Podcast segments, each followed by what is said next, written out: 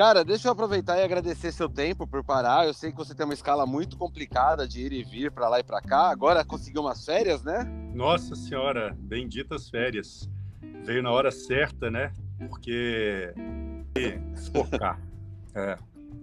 é, e, e, chega num momento muito importante para você, que você está chegando o lançamento do seu curso, né? É, na verdade, estou de férias carregando pedra, né? O famoso descansando carregando pedra.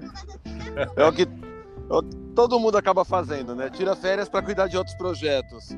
Exatamente, cara. Mas é, na verdade, eu não sei se as férias vieram para lançar o curso ou se eu vou lançar o curso porque as férias vieram, mas não interessa, né?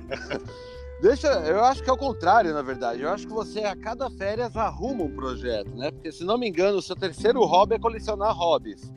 Exatamente, meu hobby favorito. Isso, isso são palavras da minha digníssima esposa que é, meu hobby favorito é gastar dinheiro com hobby. Bom, é um dinheiro bem gasto, mas deixa eu começar do começo para as pessoas que não te conhecem. Você, eu fui introduzido à sua pessoa através de quando você fez a mediação da Batalha Maker entre Antônio Dimitrov e Guardia, Antônio Guardia. Exatamente, é. Foi a batalha do século. Pois é, como é que você foi cair naquela batalha? Que eu perdi os bastidores aí. Como é que aconteceu de você chegar a mediar essa batalha? Cara, Emanuel, na verdade, sim, eu comecei bem antes dessa batalha, né? É, como todo mundo, comprando uma impressora e começando a, a fazer as coisas dentro de casa. Só que eu não sei se por já gostar de fazer peças de reparação dentro de casa, concertos, pequenos concertos, e já ter um background de, de modelagem em 3D antes mesmo de, de começar a imprimir, porque eu tenho uma formação em arquitetura. Então, assim, a minha primeira peça não foi um vasinho, ou não foi um action figure, não foi nada que tinha no Thingiverse ou, ou em repositórios da internet. A minha primeira peça impressa dentro de casa foi o suporte do chuveirinho do banheiro que estava quebrado. Olha, direto para o uso. Então, é direto para o uso. Eu já estava fascinado. Aliás, eu estudei muito antes de comprar a primeira impressora se eu tinha condições de utilizá-la da forma como eu a enxergava, né? Que era exatamente um, uma ferramenta de prototipagem e, e, e, de fabricação. Mas eu comecei a colocar no, no Instagram as coisas que eu estava fazendo, minhas aventuras com, com a impressora. Isso começou a chamar a atenção de pessoas de diferente calibre e como o grupo é pequeno ainda hoje, né? O grupo de pessoas que mexem com impressão 3D do Brasil ainda é pequeno. É, eu consegui aí é, me envolver com algumas pessoas, principalmente pessoal de, de, filamento aqui de Belo Horizonte, que é um polo muito grande de fábrica de filamento, né? E o Marcos da, da Cubo 3D foi um deles que começou a acompanhar o meu projeto. Na verdade, não era um projeto, né? Era apenas um Instagram pessoal colocando tudo ali à prova. E aí um dia ele entrou em contato comigo no, no direct. Acabou que ele, ele tinha um projeto pessoal de projetar uma impressora educacional, uma impressora de baixo custo. É para colocar nas escolas públicas e, enfim, esse projeto tá, ele até foi bem para frente. É, acredito que ele esteja um pouco parado agora porque o valor dos, dos elementos necessários para construir uma impressora estejam mais caros hoje por causa do dólar e tudo foi ficando mais difícil. Mas a gente juntou uma equipe, era eu, o, o Marcos, o Guardia, que ele já conhecia e, e chamou o o Antônio Guardia para ajudar na prototipagem ali, que tem uma experiência grande em montagem de, de impressora, e o seu xará, que é o Emanuel também. Que já escreveu na revista. Que já escreveu na revista, um cara fantástico, uma inteligência, um cara que, assim, ele, ele agora está até com um canal no YouTube. Olha, eu não sabia. Legacy. Exatamente, ele está com um conteúdo muito legal, ainda tímido, né, na comunicação dele, mas é, é, com um conteúdo muito rico de, de montagem de impressora e, e, de calibração de impressora. Ele tem um conhecimento muito grande disso tudo. E aí a gente fazia algumas reuniões, fizemos algumas reuniões para discutir o projeto da impressora. E um dia o, o, o Marcos lançou essa ideia de fazer um combate entre o, o que tinha uma, tem uma expertise gigante em peças mecânicas, né? Que as peças dele, ele brinca que as peças dele parece que saíram da... É, do, da injetora plástica. Da injetora, da injetora, exatamente. Que as peças do guarda pareciam ter saído da injetora. E tinha o, o, o Jimmy, que tem essa fama até hoje de fazer tudo no modo vaso, né? O modo vaso perfeito. O modo, o modo vaso perfeito.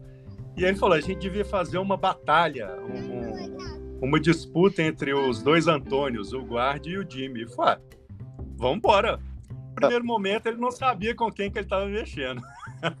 Porque é, eu sou dessas pessoas que adoram uma brincadeira, adoram... Levo muito a sério. Exatamente. Leva a brincadeira a sério, né?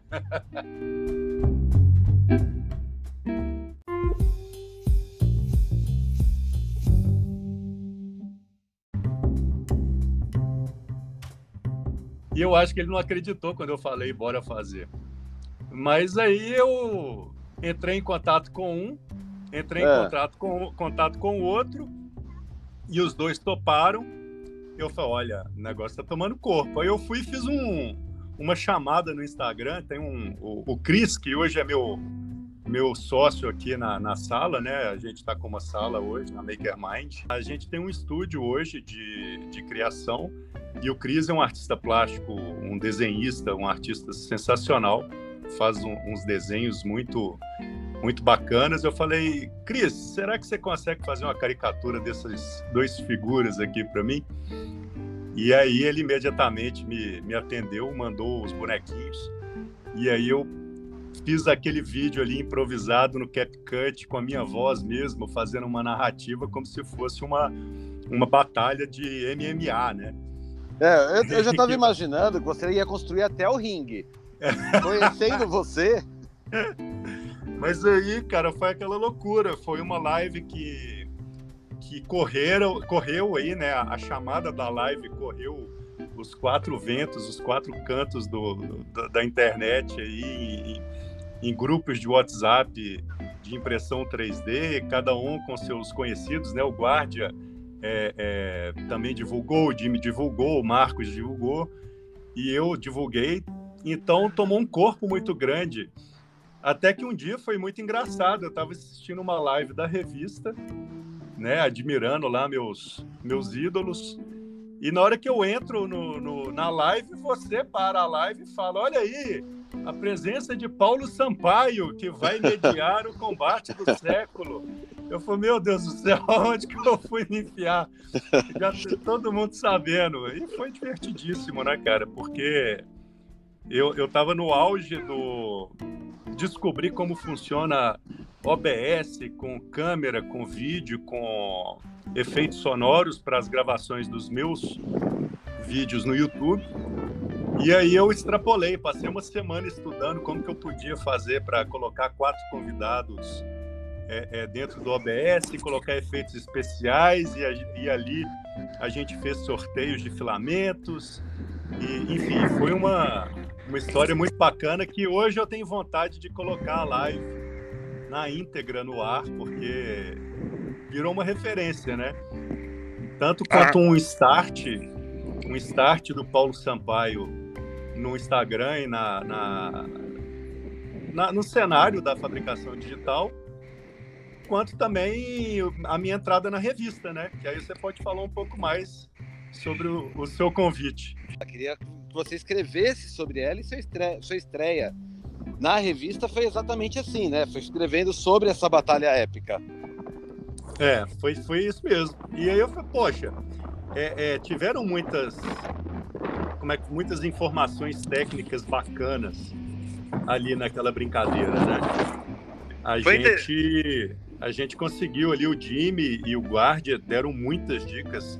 Eu mesmo é, é, não tenho uma experiência tão vasta na impressão 3D, porque eu permeio por todas as técnicas, né? Eu adoro fabricação digital como um todo, então uma hora eu estou fazendo móvel em CNC, outra hora eu estou fazendo uma caixa para cobrir impressora na laser, outra hora eu estou imprimindo em 3D. Então, é diferente de quem de quem foca numa ferramenta só e desenvolve muito mais. Então, ali para mim foi um aprendizado incrível.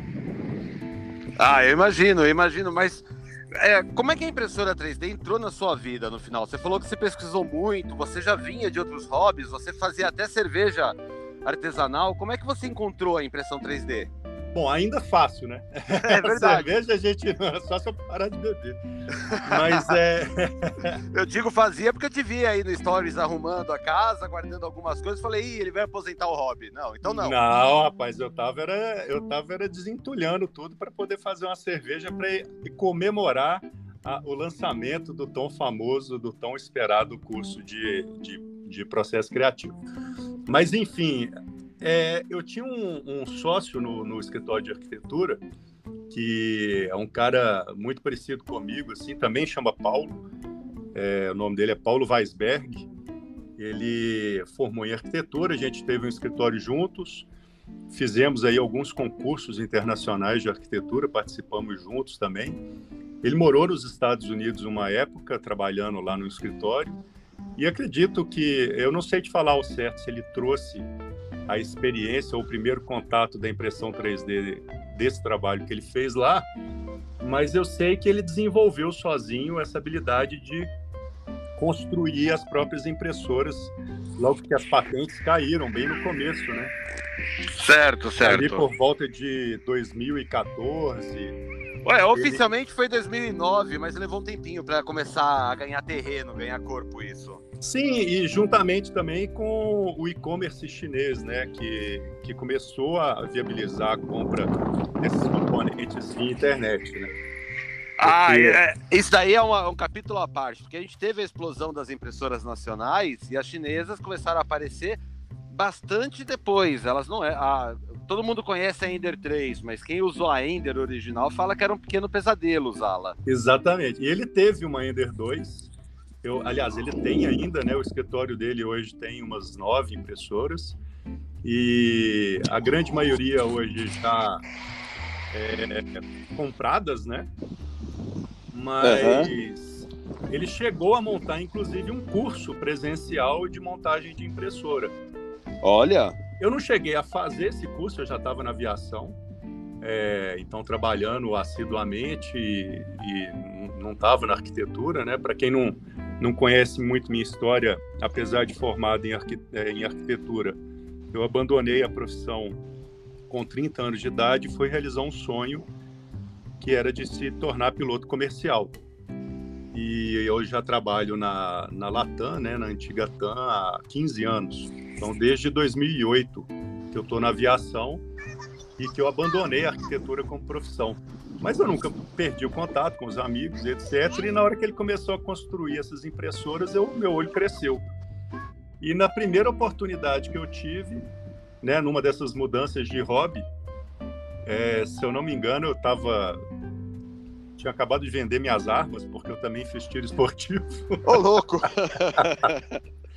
Mas eu já estava logo no começo da pandemia ali, eu tive que me afastar do trabalho por questões óbvias, né? A, aviação foi um dos, dos, pontos fracos aí da, da pandemia. Eu me afastei da aviação por três meses e um, uma pessoa com a mente igual a minha, sozinho, dentro de casa. Sozinho não, mas trancado dentro de casa por três meses não podia dar muito certo, né? Se você for igual eu, é, sozinho não, pior, com a esposa e filha, né? Porque a minha esposa fala que eu parado em casa sou insuportável. Imagina para uma esposa que não está acostumada a ver o marido tanto tempo dentro de casa, né? Se não fosse nosso bom relacionamento, tinha dado divórcio. e olha que, assim como deu em muitos é. Na casa de muitos pilotos que eu conheço, aliás, não precisa ser piloto. Né? Não só piloto, foi um negócio recorde as separações, porque as pessoas não estavam acostumadas a ficar uma com as outras tanto tempo. Exatamente. Era no máximo 30 dias ao ano. Mas deixa eu recapitular então. Arquiteto, teve escritório, consórcio, mestre cervejeiro, foi fazer aviação comercial, é, tô, perdendo algum, é, tô perdendo alguma coisa até aqui. Ih, cara, alpinista, paraquedista. Alpinista? Alpinista. Ah, paraquedismo, eu acho que vem com a profissão, né? Você é piloto, você tem, você tem, que saber fazer paraquedismo. Mas Sim. veio antes ou depois da, da, de você escolher pilotar? Veio junto, porque é, logo que eu conheci, na verdade, eu fiz uma grande amizade na escola de aviação, que era um empresário que estava aprendendo a voar para comprar o próprio avião.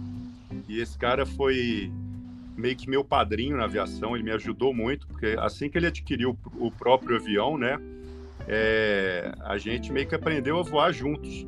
Ele me chamou para fazer minhas horas de voo junto com ele, e a gente ia muito para a fazenda onde os pais dele moravam, que é perto de Paracatu, ali norte de Minas. Era um Skylane, um monomotor.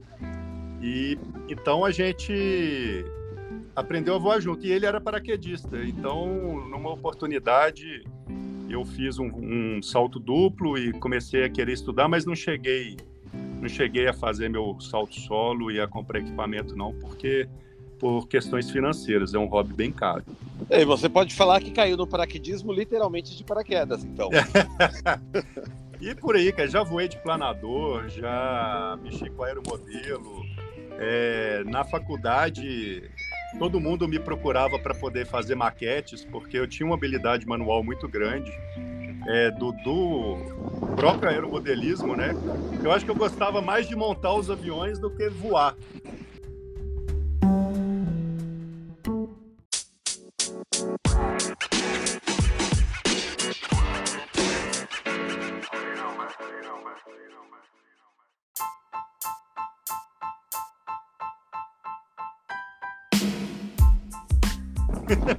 tá, mas exatamente aonde entrou a impressora aí nesse processo? Você estava em casa? Pandemia, estava em casa. E, e na hora que eu vi que você não precisava comprar as peças separadas e montar a própria impressora, que elas já vinham da China montadinha, bacaninha, funcionando. Eu conversei com esse amigo meu e ele me indicou a Ender 3, que eu acho que era a indicação mais óbvia até hoje, né? Hoje Hoje a gente tem algumas outras opções. É, mas, mas é da até... família, né? A Ender 3V2 ou a S1 são as melhores para começar. Exatamente. É... Mas era a Ender 3 normal. É, tinha acabado de, de sair a, aquela Pro, Ender 3 Pro, que logo a, a, a Creality descontinuou porque ela tinha muitas falhas, né? E se canibalizava, né? Muito dela foi usada na S1 e na e na V2, então ia acabar ficando com um overlap enorme de produto. Exatamente. E, e, o Paulo, ele, ele foi muito inteligente em me indicar a Ender 3 normal, porque ele mesmo, nos, por experiência própria, não viu é, tantas vantagens em se pagar 500, 600 reais mais caro na versão Pro. E, e é ela que está aqui comigo até hoje. Ela já não é bem uma Ender 3 mais, porque ela é... tem direct drive, a é, mesa magnética, é, troquei a placa por uma SKR, enfim.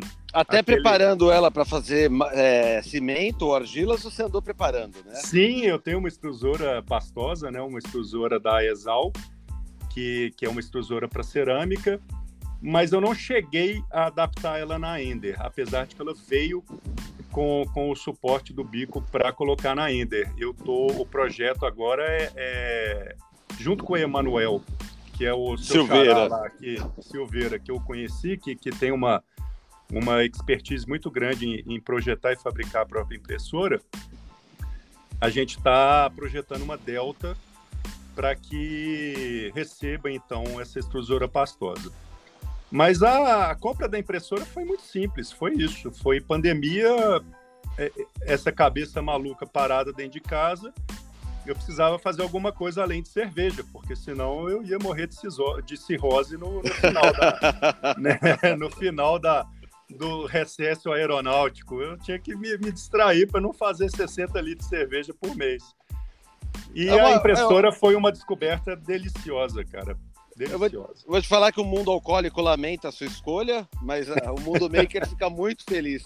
Em que, em que, momento você começou a traçar a Maker Mind? Né? Para aqueles que agora estão nos ouvindo, o Paulo vai lançar um curso sobre criatividade, que é a materialização de toda essa pesquisa, essa procura que ele fez ao longo da vida inteira, atrás de não sei bem o que, mas está logo ali. Por isso é essa fome por hobbies, e tenho certeza que muitos dos nossos ouvintes vão começar a se identificar. Uma paixão por série, uma que vai se somando com a paixão maker, que vai. É, em que momento, depois da, da aquisição da impressora, você começou a traçar a Maker's Mind? Cara, Emanuel, eu, eu, minha cabeça tem hora que até eu assusto, cara, porque eu vejo negócio em tudo. Eu, eu vejo oportunidade em tudo na vida. É, é, e eu tenho muito claro na minha cabeça separar o que, que é carreira, o que, que é emprego e o que, que é hobby. Mas eu não deixo as portas fechadas para que um interfira no outro. Né? É, eu tô sempre você. Você busca a conexão, né? Sim, para você ter uma ideia de onde minha cabeça permeia, logo que eu estava tirando minhas carteiras de piloto, que eu não tinha nem é, visibilidade se eu um dia me tornaria um piloto comercial ou não, um piloto particular, um piloto de táxi aéreo, né? Eu estava investindo na carreira e com muita idade já, porque 30 anos já é uma idade avançada para entrar na aviação profissional, principalmente sem experiência, eu vislumbrava oferecer o meu serviço de arquiteto piloto para grandes construtoras. Então, tá. assim, uma grande construtora que tem obra no Recife, é, no Distrito Federal, no Rio de Janeiro em São Paulo. Já pensou você contratar um arquiteto que roda suas obras de avião? Então, é? assim, eu não sei, minha cabeça é meio assim. Eu ve, é, é, obviamente que isso não daria certo, nem sei. Não foi para frente, não precisou. A, a, o plano comercial deu certo. Logo de cara eu entrei na líder táxi aéreo e depois fui para a TAM. Mas a minha cabeça é assim, eu vejo oportunidade em tudo. E me sinto muito frágil quando todos os meus ovos estão apostados na mesma galinha. Né? Então, a pandemia me mostrou que a aviação, que até então para mim era um porto seguro, foi uma escolha muito feliz eu ter abandonado a arquitetura num momento ruim da economia brasileira, que foi em 2003, e ter apostado nessa carreira que, além de muito prazerosa para mim, muito desafiadora, ter, combina muito com a minha mentalidade, né, de, de buscar conhecimento e desafios. É, a pandemia mostrou que a aviação é muito frágil. É, Muitos ela... pilotos foram para a rua é a, o escape do piloto brasileiro, que é a aviação internacional, principalmente no Oriente Médio e na Ásia, ali China, Vietnã, é, Singapura, que sempre absorveu muito a mão de obra brasileira, que é uma mão de obra muito valiosa, que se adapta muito fácil a culturas diferentes, diferente do americano e do europeu. Uhum. Então, nossa mão de obra na aviação, ela, ela vale, ela tem um valor muito alto até esse, essa válvula de escape foi fragilizada. Não sei, é, é, o mundo inteiro estava demitindo piloto. Sim. Né? E eu não fui demitido por um tris, porque a minha promoção para comandante teria sido em novembro de 2020.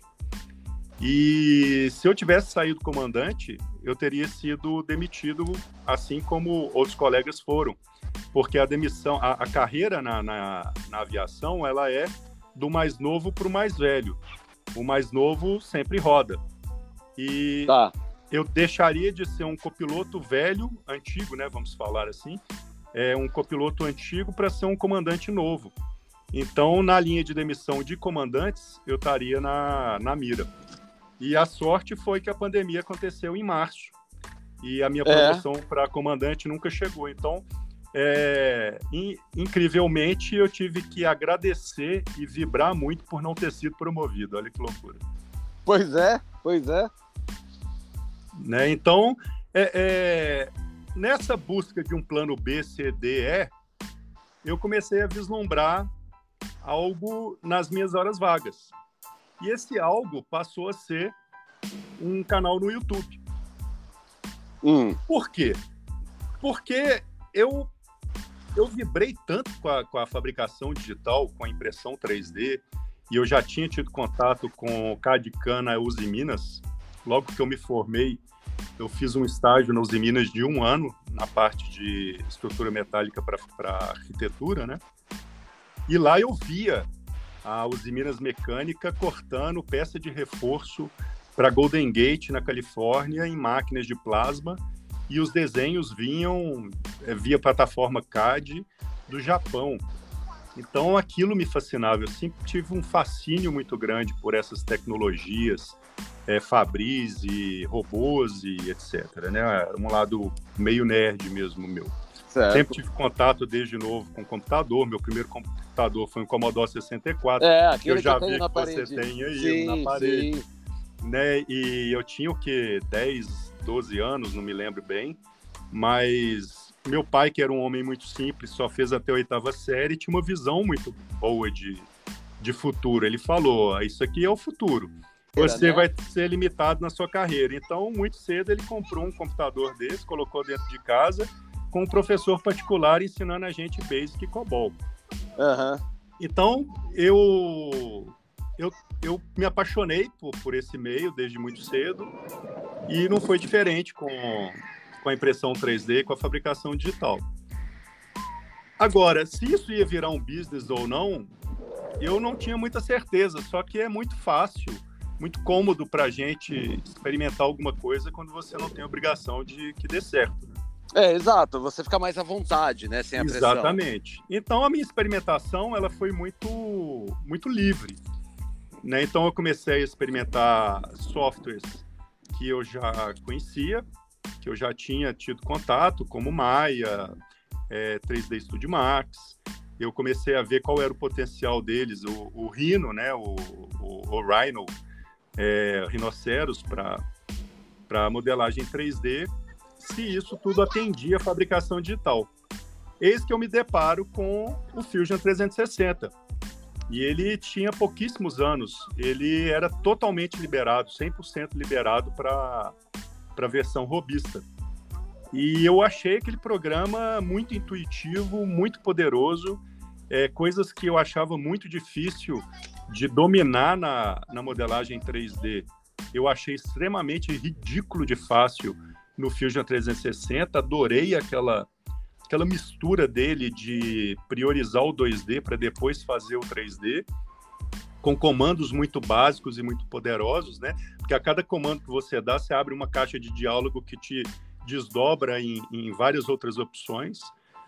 E eu achei o Fusion muito, muito, muito poderoso. Eu falei, caramba, qualquer um pode resolver problemas dentro de casa e usar essas impressoras para para materializar suas ideias. Isso Sim. aqui o mundo precisa saber disso. Como assim ninguém? Como assim ninguém é, é, tem uma impressora Como 3D, ninguém está né? falando disso? No universo maker, fui pesquisar na internet mais sobre, caí na cultura maker, me apaixonei pela cultura maker. Eu, eu vivi essa cultura americana porque eu fiz um ano de intercâmbio nos Estados Unidos quando eu tinha 17 anos, terminei meu meu estudo lá. É, por uma, uma história, abrindo parênteses, uma história engraçada. Eu tomei bomba no ah. segundo ano do segundo grau em inglês. E meu irmão falava muito bem inglês, minha irmã também falava muito bem inglês. E eu, ovelha negra, ele tomei bomba no segundo ano por causa de inglês. E aí minha mãe, muito protetora, né, sabendo do, do esporro homérico que eu ia tomar do meu pai, escondeu essa essa bomba do meu pai me matriculou num, numa escola mais é, é, de bairro que aceitava dependência. Não sei se você sabe o que é a dependência, sim, não sim, sei como peguei. é que funciona as escolas em São Paulo, mas você faz o ano seguinte pagando a matéria que você bombou no ano anterior, né? Uhum. E aí eu passei para o terceiro ano fazendo dependência em inglês e, e aí minha mãe falou assim, meu filho, vamos fazer o seguinte: seu irmão fez intercâmbio, sua irmã fez intercâmbio. É, eu acho que o melhor é você aprender na prática. E me mandou para os Estados Unidos. assim, e eu fui para os Estados Unidos, cheguei lá falando Mi, Tarzan e o Jane. É, É, mas logo o módulo sobrevivência ativou e eu agradeço demais minha mãe e meu pai por essa oportunidade, que eram pessoas, igual eu já falei, eram pessoas simples, mas com uma visão muito grande do que, que era importante para um filho saber para galgar aí o futuro, né? Então, esse inglês hoje, ele é um diferencial para mim, inclusive, na minha profissão, e eu acho que também na absorção de conteúdo no, na internet, né? É, até mesmo na impressão 3D, a gente tem muito conteúdo bom em língua estrangeira. Sim. E, e hoje foi, até hoje é um grande benefício para mim. Ou seja, eu voltei dos Estados Unidos depois de um ano falando muito bem inglês. Voltando ao nosso assunto, né? Voltando, é, voltando. Como é que surgiu comecei, a MakerMind como, como empresa? O que eu pensei foi criar um canal no YouTube e colocar a minha experiência, né? Eu acho que muita gente começa dessa forma, registrar a minha experiência com fabricação digital no YouTube. É, eu já tinha meus fãs, né? Tem um cara muito bom que o canal dele chama Four Eyes, é o número 4 e eyes de olho, né? Four Eyes como quatro uhum. olhos de quem usa um óculos, né? E Sim. ele faz móveis maravilhosos é, dentro de casa e foi através dessa visão da cultura maker, né, que eu estava falando, de ter vivenciado essa coisa de que a garagem de casa de um americano é tudo menos garagem, né? Ela serve para tudo menos para guardar carro. E lá eles, hoje em dia, é muito difícil você não achar uma router CNC caseira, é, uma máquina de corte a laser e uma impressora 3D dentro de uma garagem é. de, do americano que gosta do do it yourself, né? Que gosta desse fazer. Vende no Walmart, né? Lá vende no Walmart. Vende no Walmart. Precisa encomendado Exatamente. da Não. Se você for em lojas de departamento de construção como Home Depot, Lowe's ou Sears, você fica louco, cara, com a, a, a oferta de, de ferramentas de, de, automação, de fresas, de colas, de material, de madeiras, de acrílico. É tudo muito muito exposto, né? A Hobby Lobby é uma. Eu até fiz um review de algumas coisas que eu comprei na Hobby Lobby lá no meu Instagram. Tem lá minhas compras, o meu um dia na Hobby Lobby, né? Uhum. como parque de diversões. Eu, eu queria trazer essa cultura maker é, para o Brasil. Só que logo de cara eu reparei que é, só aqueles que já têm contato com, com a cultura conhecem e ela não, não, não sai da bolha. É. E eu queria estourar essa bolha. Eu queria que todo mundo conhecesse a cultura maker, que todo mundo Sim. conhecesse a fabricação digital caseira. Então a primeira ideia foi um canal no YouTube. E a primeira empresa ela se chamava Studio Open Design. Ah, essa, isso eu ia perguntar. Se o MakerMind já nasceu aí o nome? Não, não. não foi um passo largo antes, né? A primeira empresa se chamava Studio Open Design, aonde eu fazia design de móveis é, para fabricar com impressão 3D e com router CNC e com laser. E, e foram até uns cinco ou sete vídeos. Eu fiz uma sapateira, fiz um banquinho, fiz um. Ah, fiz alguns projetos, né? É, e fui para o YouTube como Studio Open Design. Só que dava muito trabalho, porque o processo de prototipação, de fabricação, de montagem, filmando sozinho, editando sozinho, estava é, é, bem complicado. Até para quem está assim, começando, era, né? Era um vídeo por mês. É, era um vídeo por mês colocando é, vídeo no YouTube. E eu ainda dependia do Makerspace daqui de Belo Horizonte, que também foi uma outra descoberta, né? Descobrir que as cidades são repletas de lugares makers, né? Onde você pode experimentar dessas dessas máquinas, dessas tecnologias, né? Makerspaces e Fab Labs. Eu não, eu desconhecia essa, hum. esses espaços e eu dependia muito desses makers, do Makerspace de Belo Horizonte para fazer o canal rodar. Certo. E eu tive uma ajuda muito grande do dono do Makerspace aqui de Belo Horizonte, que é o Faz Makerspace, que ele abriu as portas para mim e falou: Cara, se você vai divulgar o Faz, o Faz é seu. Pode usar todas as minhas máquinas e fica à vontade. Só que, cara, a pandemia, a pandemia agravou. O, o próprio Makerspace passou por uma dificuldade grande porque os clientes sumiram e ele, e ele sobrevivia dos clientes alugarem as máquinas para ir lá prototipar coisas para casa e etc. Então os makers sumiram e eles tiveram que mudar de lugar. Tudo foi ficando mais complicado. Eu, aí eu pensei, eu tenho que facilitar esse acesso de informação. Então, por que não focar só naquela ferramenta que, que eu enxergo maior potencial, que era a ferramenta de, de, de modelagem 3D, que é o Fusion 360. Só que eu comecei a gravar os, os vídeos do Fusion no canal e fiquei com aquela pulga atrás da orelha, falei, mais um curso de Fusion. Não que existam muitos, mas já existem boas pessoas, né? Nós temos aí o, o que, que é um excelente professor, nós temos o Rafael, né? Que, uhum. que é um excelente professor. É, tem o Alan também, que eu conheço na internet, que é um excelente professor. Ou seja, a gente tem boas pessoas ensinando Fusion 360. Mais um curso de Fusion, será que precisa? Mais um curso de impressão 3D, né? Nós temos a 3D Print Academy, nós temos é, é, o próprio 3D Geek Show do Murilo. O Guilherme, com, isso. Com eu, muito, eu Nós temos o Guilherme Vazan com muitas informações boas. Mais um curso, será que é isso que eu quero? E aí, é, conversando até mesmo com você, né?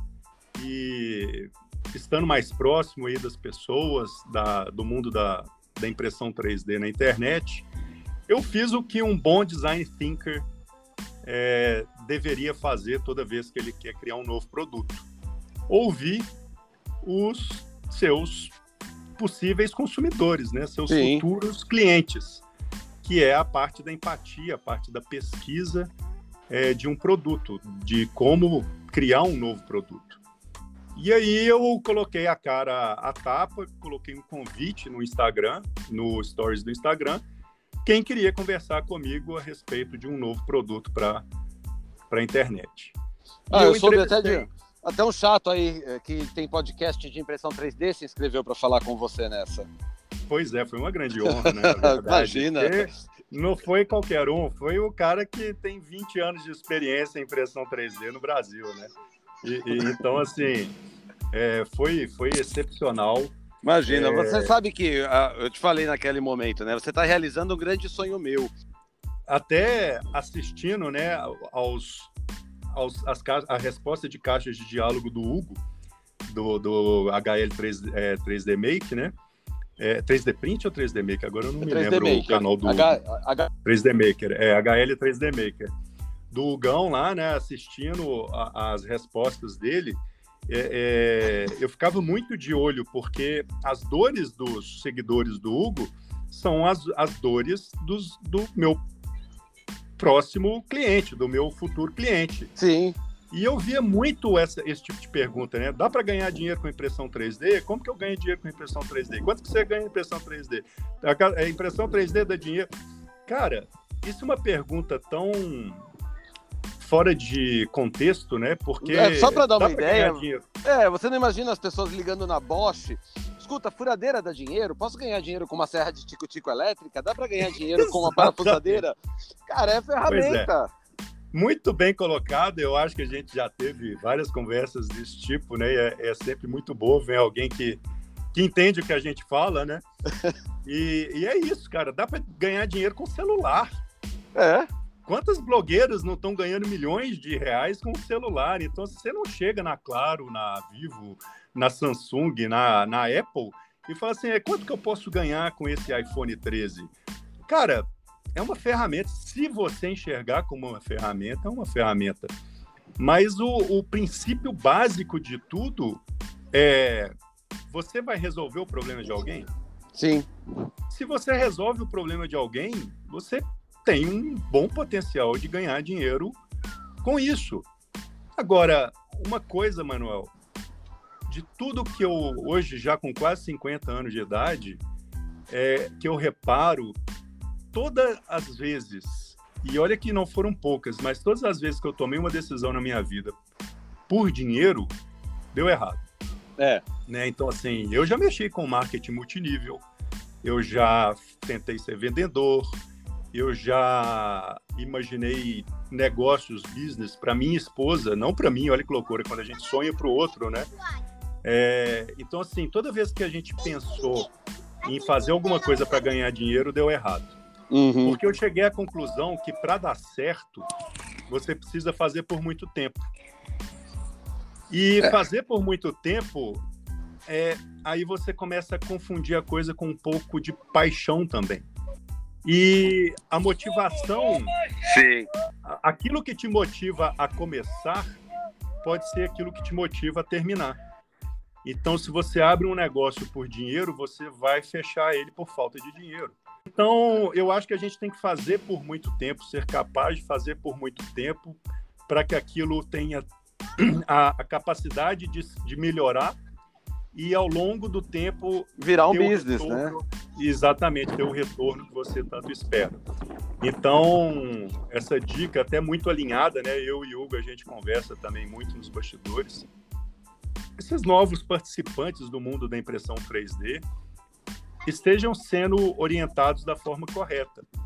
Né? Pode começar como um hobby, tenta primeiro esgotar suas possibilidades, é, tenta aplicar a ferramenta dentro de casa, no seu trabalho, na, nos seus hobbies, e a partir dali, possivelmente, vai, pode surgir um business, pode surgir um produto, né?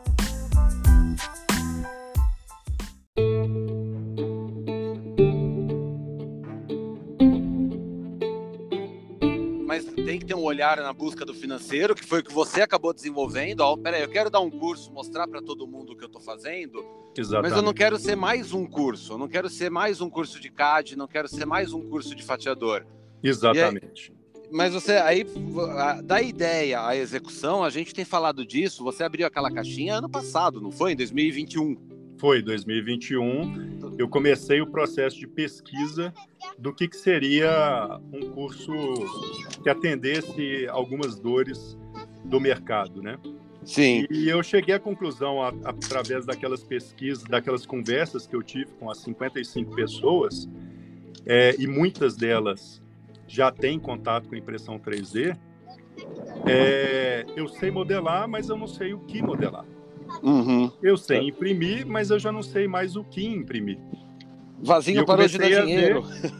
é, e eu comecei a ver impressoras encostadas é, no canto da sala, tomando poeira, e isso começou a me incomodar. Eu falei, gente, falta criatividade.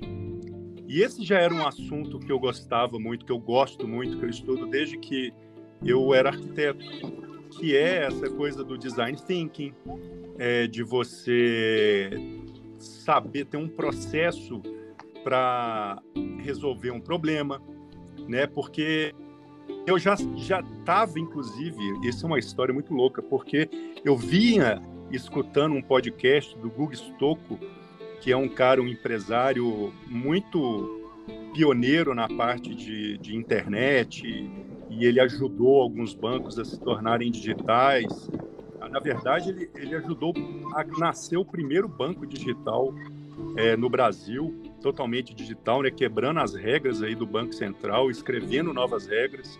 É um cara muito disruptivo. E ele tem um livro que se chama Aprendendo a Desaprender. Ou Desaprendendo, o livro dele chama Desaprendendo. É um pouco da história, mas também como ele pensa fora da caixa, né? Porque a grande verdade é essa: a gente nasce muito criativo, a gente nasce muito autodidata, a gente nasce sem enxergar nenhuma caixa.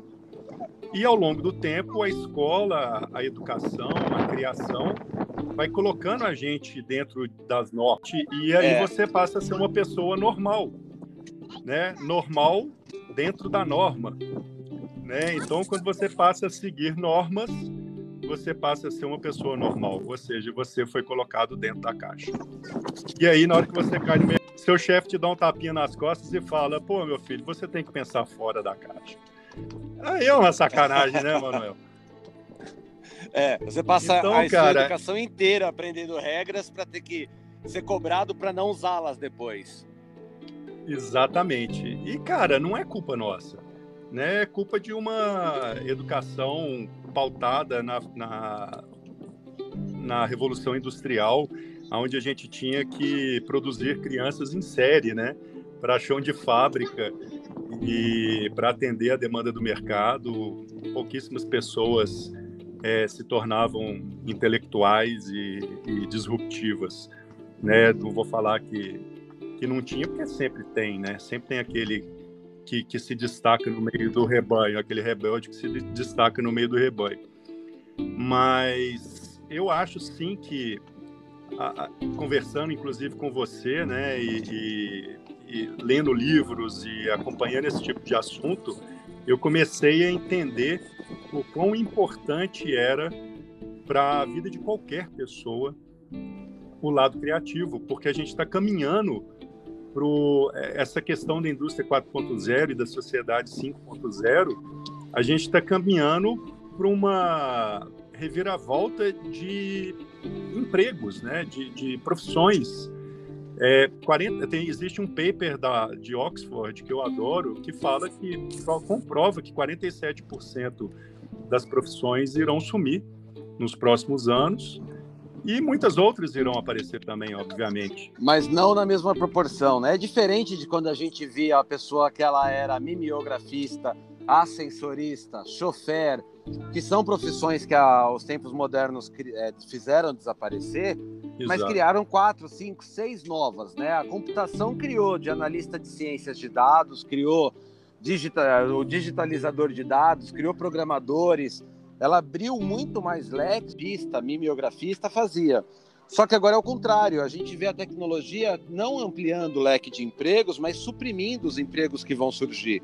Ela está substituindo carreiras que antes eram necessárias, Exatamente. sem criar a mesma proporção. Vou falar que aí o Randall Monroe, o autor do livro EC, que é a minha Bíblia, é meu livro de cabeceira, Uhum. Ele nos fala que quem vai sobreviver no futuro do emprego não é a pessoa que for capaz de falar EC, a pessoa Exato. que é capaz de unir ciências, de unir ideias, pensar o que um computador ainda não vai conseguir fazer, que é unir conhecimentos muito díspares.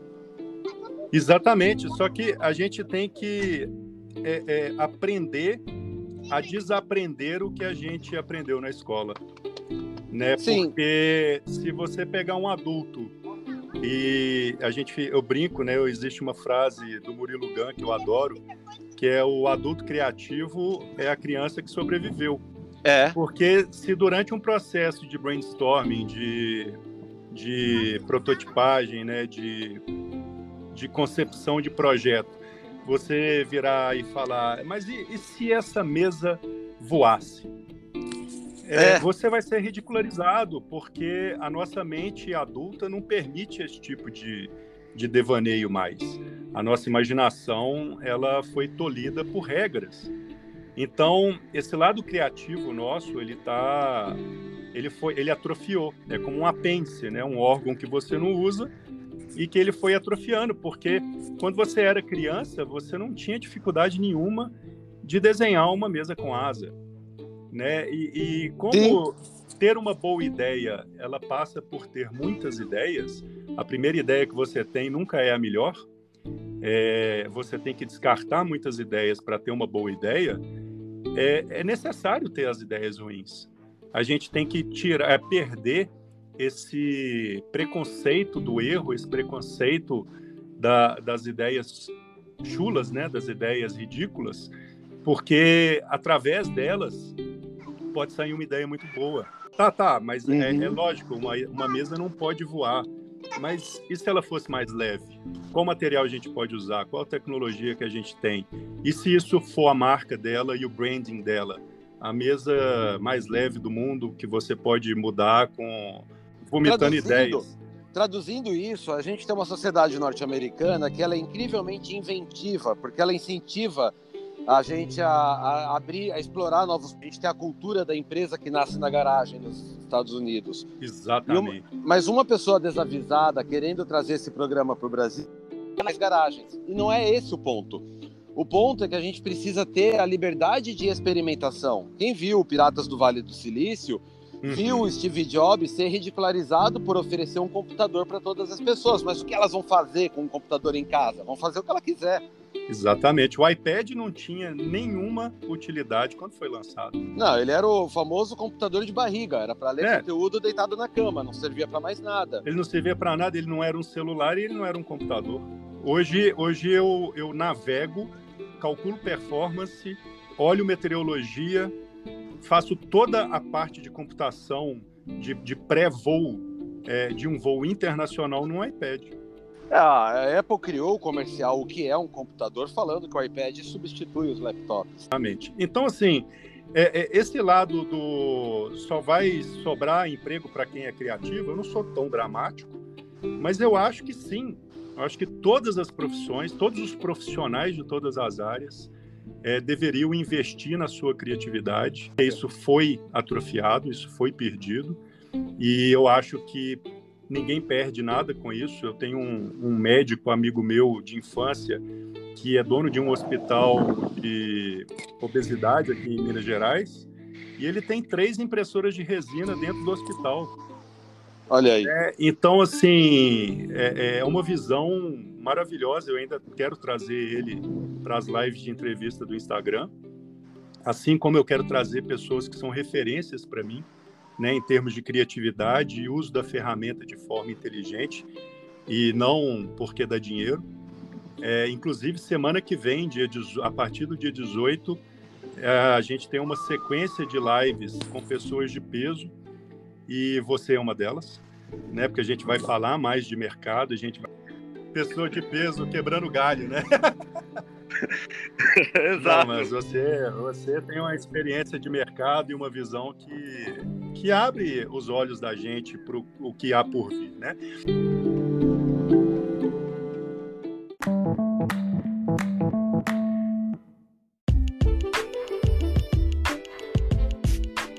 Mas a história toda foi essa. E, e, como todo bom produto, ele, ele teve várias formas antes de virar o que ele é. É, eu não, não tive um eureka e falei, vou criar a MakerMind e a MakerMind vai ser isso. É, eu vou criar alguma coisa e eu já criei mais de 10 é, produtos na minha cabeça e, e, e botei a prova no Instagram e tentei formatar de várias formas. É, através de uma pesquisa aprofundada, eu enxerguei um norte. Através de uma pesquisa aprofundada, eu enxerguei um norte mais é, viável, mais visível na minha cabeça, que fazia mais sentido. E eu estou desenvolvendo, é, só que eu não sou um expert em, em criatividade, eu me sinto uma pessoa criativa, porque eu acho que a definição de criatividade é, uma, é a ferramenta para resolver problemas, e problemas todos nós temos, né, de vários, várias magnitudes. E eu acho que sim, a impressão 3D caseira ela é uma ferramenta excepcional para a criatividade em família, dentro de casa, de forma prazerosa. Né? E a gente está vendo isso acontecer nas escolas. A gente tem a Ingrid, que é uma professora extremamente dedicada à impressão 3D e está colocando isso dentro de sala de aula, e a gente vê isso acontecendo cada vez mais. E aí é uma escolha que a gente faz, né? A gente vai ser aquele pai que vê a, o filho é, aprendendo a imprimir em 3D e vira a cara, como nossos pais olharam para a gente aprendendo a mexer no computador, no celular e falou: Isso aí não é para mim, não. Ou a gente vai abraçar a oportunidade e evoluir junto com os nossos filhos, porque afinal de contas, se nós somos empreendedores, se nós estamos, estamos na sociedade, nós vamos conviver com essa, com essa geração mais cedo ou mais tarde com essa mentalidade. E aí ou você boia claro. ou você acompanha. Porque Darwin já falava, né? O que sobrevive não é o mais forte, o mais inteligente, é aquele que se adapta. Exato. É, e aí a gente e, falou. Você falou até que não queria ser tão drástico com relação a ah, quem não for criativo não vai arrumar emprego, eu diria que quem não for criativo não vai arrumar bons empregos. Vai ter emprego, ainda Lógico. vão ter aqueles empregos que é mais caro a máquina do que uma pessoa fazendo. Hum. Mas o, o, criativo vai ser a pessoa que vai ter as melhores oportunidades, com certeza. E convenhamos, o, o ser humano ele foi feito para ser criativo. É, é... A, a, máquina mais cara do nosso corpo é o cérebro, é quem é consome mais recursos. Só que, por a gente ter atrofiado esse, esse órgão da criatividade, vamos brincar assim, a gente tem paura de quando alguém te pede para criar alguma coisa. Senta aqui e escreve um texto para mim. Pô, resolve esse problema para mim. Cara, resolve esse problema para mim. Dá até frio na barriga. Porque a gente Exato. tem medo do erro, a gente foi, a gente foi punido pelo erro, né? A gente foi, é, é foi educado a ter uma mentalidade que tem medo da criatividade. No entanto, a nossa essência, e aí eu adoro essa, como é que fala essa analogia que o Murilo Gun faz, que o contrário de natural, desculpa, o contrário de normal, que a gente já falou que normal é ser colocado dentro da norma, né? Uhum. O contrário de normal não é anormal. O contrário de normal é natural. É você colocar para fora a sua essência, a sua natureza. Esse é o contrário do normal. Quando você sai das normas, você tende a fazer o que é natural do ser humano, da, da, da, né, da sua é, é, natureza humana. E se isso fosse verdade, nós deveríamos ser, ficar felizes em conseguir um emprego onde sua criatividade é colocada à prova. Né? Você Sim. deveria ser um cara mais feliz por trabalhar com criatividade, não é, é ter paura, não ter medo de, de encarar um trabalho criativo. Você acaba é. de definir por que, que eu criei a revista. o pessoal, sempre que eu falo da revista, cara, eu tenho pessoas que trabalham com impressão 3D junto comigo, antes de mim, 20 anos, 22, 25. E esse povo me fala, mas como é que você arruma tema todo mês? Eu falei, cara, a dificuldade não é arrumar tema, é cortar pessoas. Exato. Tem mês que eu tenho que deixar uma pessoa para o mês seguinte, porque ah, já, dá, já deu 40, 50 páginas, já está muito grande. Então, não é, não é arrumar tema, mas a gente vê que na cabeça de muita gente essa é a dificuldade. Exatamente, é, é e, e, engraçado, né? Eu sempre fui péssimo em redação, sempre tive um, um, uma, uma desenvoltura muito ruim em redação e abracei escrever para quando você me pediu para escrever sobre o, o combate do século, eu falei, caramba, mas eu não escrevo bem. Como que eu vou escrever para uma revista sem escrever bem? E eu sentei a bunda na cadeira, na, de frente para o computador e vamos começar a colocar o que, que é que saiu, o que, que é que foi falado vamos formatando e volta, deleta e faz de novo, volta, deleta e faz de novo. Caramba, isso aqui é gostoso. Olha. E daí aí vem a impressão da cerâmica, aí vem design generativo, aí veio calopsitas em impressão 3D. Como você abria a porta do primeiro texto, trouxe outros. E de repente eu comecei a tomar gosto por essa habilidade que eu nunca é, me preocupei em desenvolver.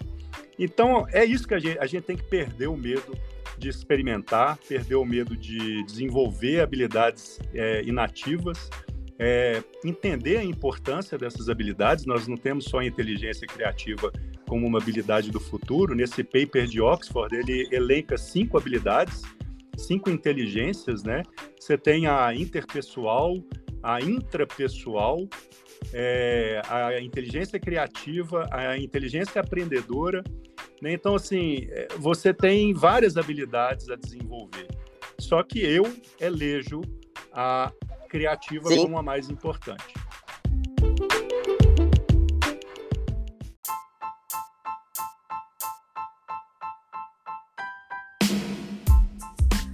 E com razão. E aí vem o curso. Mas aí é vem isso, aquela mestre. sequência de lives que você falou. E aí vem o curso. Então, ah, então e aí vem aquela. Então, assim, para para eu encaixar esse discurso todo que eu fiz com você aqui agora, é, leva tempo. Leva tempo você entender aonde as coisas encaixam na vida das pessoas e tem que ter, ser coerente, né? A gente não pode, ah, eu vou agora eu vou ganhar dinheiro com mais um curso na internet. Não é isso. O dinheiro aqui não é o importante. É lógico, obviamente, eu preciso é, alimentar essa máquina. Hoje eu tenho um estúdio alugado, isso custa dinheiro. Eu tenho gastos com o computador, com a internet. É, existe um gasto é, social também, né? Eu estou afastado aqui, eu estou de férias e não estou lá com minha esposa e com minha filha. Estou dentro de um estúdio é, estudando, desenvolvendo aulas, gravando aulas, editando vídeos, subindo, criando uma plataforma. É, foi lançado essa semana a nossa plataforma do Discord e nós temos alguns beta testers, né? Alguns usuários é, que estão me ajudando a testar toda a plataforma do curso, que já está colocando lá o Discord é, em teste. Por que o Discord? Porque é uma plataforma extremamente é, organizada. E aí Ela... veio, veio, veio esse produto que já tinha um nome, mas não tinha significado, né? Que é o Maker Mind, ou seja, essa mente maker que a gente tem que desenvolver. E, e quase dois anos de trabalho, vamos dizer, né? É, arredondando isso tudo. Muito porque eu sou perfeccionista e o perfeccionista tem uma capacidade incrível de procrastinar. né? Verdade. Mas com todo o carinho do mundo, com todo o excesso de cuidado necessário para colocar uma coisa bacana no mercado que realmente cause transformação. O meu sonho, Manuel, é ver pessoas que nunca pensaram em mexer com esse tipo de tecnologia é, trazer um relato de transformação para mim. Entendeu? De que conseguiu tirar uma ideia da cabeça, conseguiu produzir uma coisa legal junto com os filhos, conseguiu consertar alguma coisa dentro de casa. E, cara, posso te falar, é, tudo, toda essa caminhada está evoluindo para um nicho, para uma oportunidade de business tão grande que eu não imaginava no começo de estudo que é uma prestação de serviço que já existe nos Estados Unidos e que você conta nos dedos no, no Brasil inteiro e no mundo, que é o full service. O que, que é o full service? Até então, nos Estados Unidos, você tinha lá o cara que fabricava é, só engrenagem, o cara que fabricava só suporte, o cara que fabricava só comunicação visual, só placa. E com o, o advento dessas máquinas maravilhosas comandadas por computador, o cara ele passou a ser capaz de fazer qualquer coisa. Então, eu estou em contato com uma empresa muito bacana aqui, aqui de Belo Horizonte, que inclusive eu vou entrevistar o CEO dela na quinta-feira da semana que vem, oh. que é o Thiago da TLV Solution, e é uma empresa de solução criativa.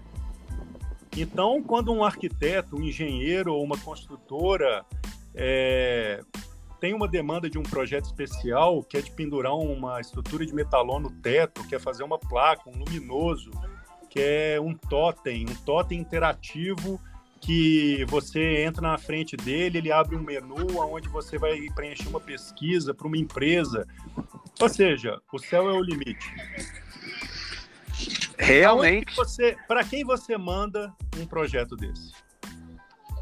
Porque... Quando você cria isso, né? Onde que você vai bater na porta? Pra, diga na porta de quem que você vai bater para criar isso, né? E, e, hoje a inovação ela não é mais é, só um papo bonito, ela é necessária para você se destacar no mercado, uhum. né? E uma empresa criativa é uma empresa com pessoas criativas. A, a, empresa é uma corporação de pessoas, é um conjunto de pessoas. Se você não tem pessoas criativas numa corporação, você não tem uma corporação criativa. Então, a gente tem que estar aberto a essas.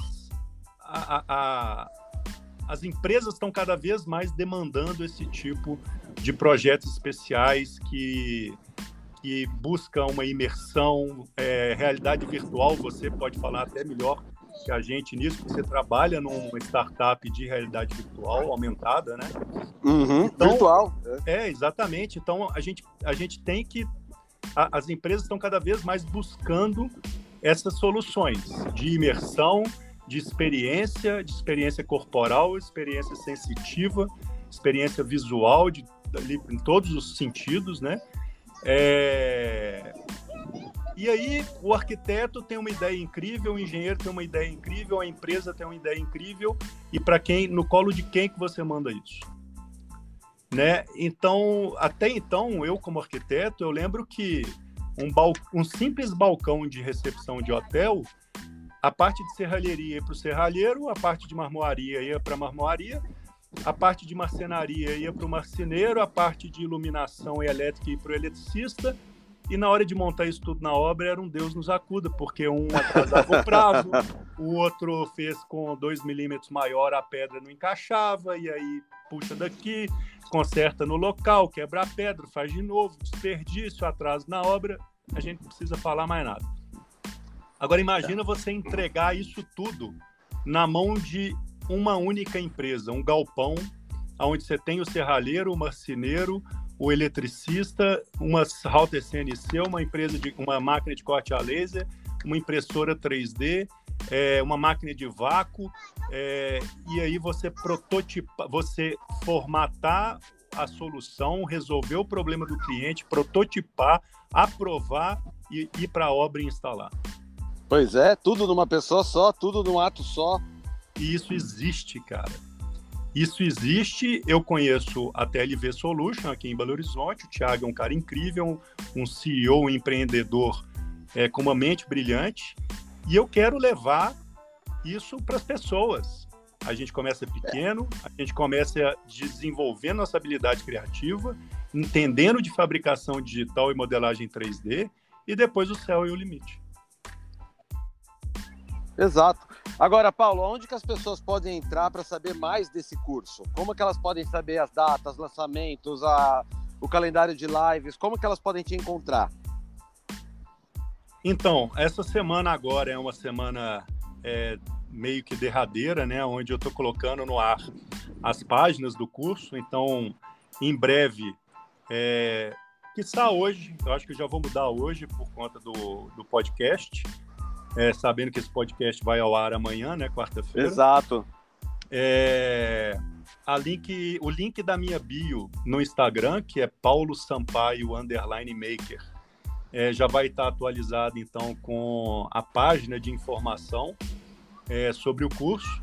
Esse curso, o lançamento do curso vai culminar no dia 25 de agosto, de julho, desculpa, né? 25 de julho, agora segunda-feira, é, sem ser a próxima a outra, aonde eu vou falar mais sobre tudo isso que a gente conversou aqui, vou falar sobre sobre criatividade, o futuro das profissões e as profissões do futuro, falar da importância, né, disso tudo que a gente falou, a importância de se desenvolver uma mentalidade criativa, essa habilidade do futuro, é, sobre a fabricação digital, suas ferramentas e suas capacidades.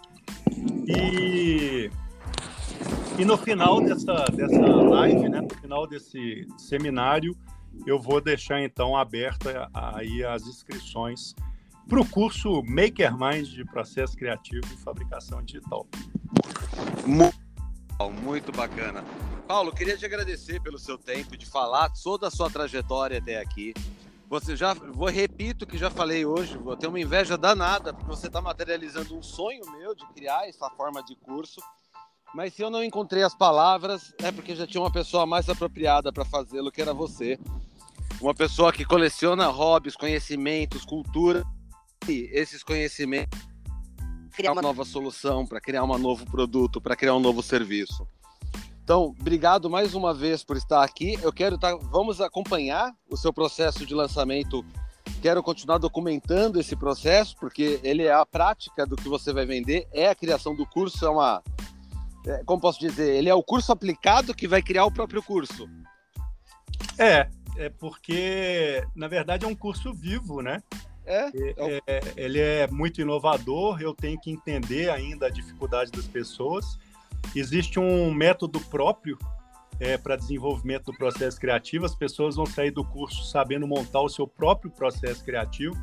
Ele não vai ficar, a pessoa não vai ficar amarrada a processos já é, existentes no mercado, como processos de, da Ideal, do, do, do design thinking ou qualquer outro processo já com nome. Ela ela, é, na verdade, ela vai usar o, a metodologia MakerMind para criar o próprio processo criativo e, obviamente, ela vai aprender o básico sobre impressão 3D, router CNC e corte a laser e também vai aprender a modelagem, o básico da modelagem 3D. Então, ela sai um verdadeiro maker apto aí a resolver problemas, prototipar soluções e fabricar ideias. Mas é, obrigado pelas palavras, pelo espaço mais uma vez, Emanuel. É, na verdade, você não precisa ficar com inveja nem ciúme, porque você pode se, se sentir parte da criação desse produto, porque você foi fundamental nas nossas conversas e nas suas. Você me abriu todo o seu curso de processo criativo é, para que eu me inspirasse, para que eu é, roubasse como um artista a, a, a, sua mentalidade, né? E que, aliás, é um outro bom livro. Mas, né, Roube como artista. É um sim, sim, excelente livro. Esse é o mas, livro. Mas, cara, é, inclusive eu quero deixar aqui o convite para que você faça parte da nossa comunidade. Eu quero que você é, experimente esse curso como convidado meu tá? Deixo aqui, então, de presente o curso Makermind. Nossa, não tenho palavras. Pro, Obrigado. Para o Emanuel Campos, porque para mim é muito mais importante a sua participação ativa na comunidade, se você tiver tempo para isso, obviamente, mas para que você me dê o feedback sincero, né, de, do caminho que eu tô, que eu escolhi e que a gente possa consertar ao longo do caminho e realmente faça aquilo que eu sonhei, porque eu tenho certeza que eu não vou acertar de primeira, que não vai ser redondinho, mas a gente não tem medo de errar. Ah, Paulo, com você eu tenho certeza que ele vai ser muito bom na primeira, já na primeira turma e melhor a cada turma. É... Se Deus quiser, cara. Com a participação de todos, porque não é, não sou eu que faço isso.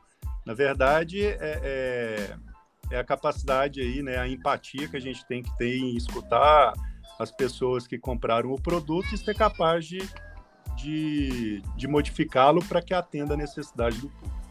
Tenho certeza que vai sim, Paulo. Obrigado pelo convite, eu aceito, fico lisonjeado por essa publicamente aqui ser convidado ou intimado, mas agradeço demais. Vai ser uma honra fazer parte disso e como qualquer escritor que tudo que deseja é ser lido, ver esse curso acontecendo também é é a sensação de que deixei um tijolinho aí, sim. Obrigado pelas suas palavras. Que massa, cara. Fico feliz. Obrigado mais uma vez pelo espaço que você sempre abriu para mim. É... E essa grande amizade que surgiu ao longo desse, desse tempo. E eu sou muito grato. Dentro do canal do Paulo Sampaio, underline maker, do Instagram ou já no YouTube? No Instagram e no YouTube. No YouTube Olha, é Paulo bacana. Sampaio Maker, sem underline mas por enquanto só tem os vídeos antigos do Fusion 360, mas, mas o canal vai voltar. Tá bom, então a gente se vê por lá, meu amigo. Obrigado e a todos vocês que nos acompanharam até aqui. Querendo mandar perguntas para o Paulo para que eu faça na próxima quarta-feira, contato arroba impresso3d.com.br. Horas eu respondo tudo que cai por lá. Tá bom? Obrigado mais uma vez e até quarta. Até, um abraço.